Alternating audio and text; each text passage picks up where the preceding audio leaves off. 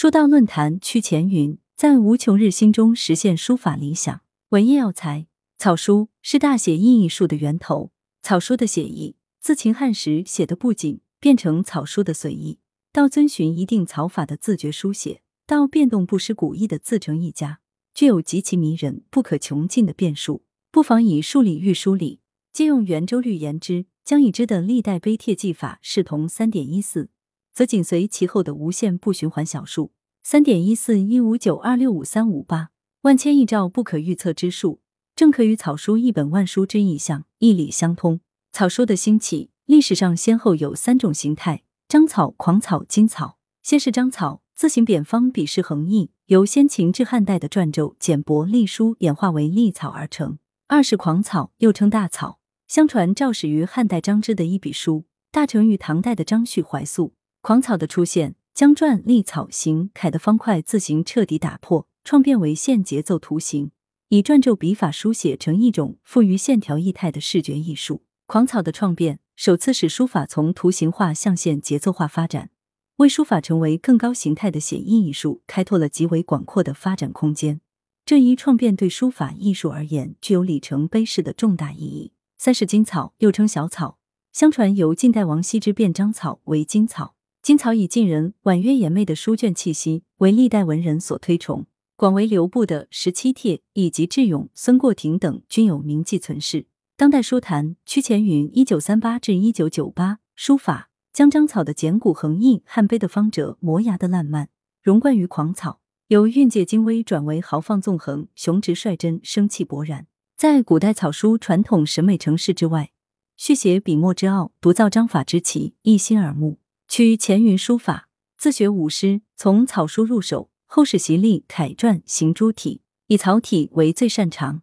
引自屈前云手填简历，三十岁之前，小楷精美，小行草提拔，汉隶提签，已见规模。又深于简帛章草，在一个很高的起点上，融汇张旭、怀素狂草，形成了自己特立独行的风格。屈书之难能可贵，在于早年下足功夫深研传统，识古能化，不断开拓未知之境。在追求无穷日新的变化中实现自己的理想。他认为，熟林赵董两家娟丽韶秀易得，雄强朴厚之气难成；熟林张旭怀素的狂草流畅飞动易得，虚和凝练之气难成。他的比例、感觉过人的舒适和天赋的自信是合一的、进取的，而不是随意无奈的颓然天放。他的淡泊不止于古人的隐逸，更追求空前的孤绝。屈前云曾说：“习惯是创造的天敌。”重复别人和重复自己都算是失败。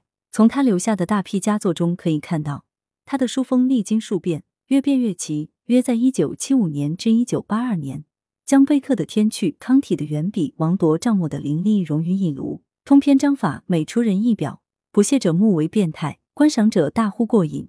这个使从破体变风姿的首创，是从之前的平正中和猛跨了一大步。还有章草意味的小草书作品。劲韵十足的笔锋一转，温润秀雅，文气宜人，似乎是对几年来大胆妄为之后的略作调整。上世纪八十年代后期的一批章草作品，渗入碑书方折笔意，流畅中不失简古厚拙，颇得返本开心之趣。同期还有独创的草隶，以行草笔意将隶书的左右结构开书，使行距紧密字间相接，而上下字距加倍拉宽，轻松率意写就，令人愕然。一九八五年至一九九零年中后期是其草书创作的高峰期。屈前云草书的豪雄纵横率直，变化神奇不可方物，为历代狂草名家所罕见。这同他常年所练武术剑法有关。其有名论善书者多列作。屈书因行笔美如权剑之训疾，故又有题匾连书念七纸均不满意之佳话，废纸三千是寻常之事。屈前云追求的不加世俗流弊之书，是以记书。眼熟为衡量，他周边的诗友各有擅长，均以直言相交。他的书论既极写，敢是铁杆长，又从善如流，坚持以一流的书法写一流的诗文，所书集连数百，性情精爆巨见。此外，他的医学修养、易学修养、五家素质、豪气纵横旁若无人。好友袁建成所赠草书连云：“遂将剑法为书法，欧式书心化道心，可谓之言。”来源。羊城晚报羊城派责编吴小潘。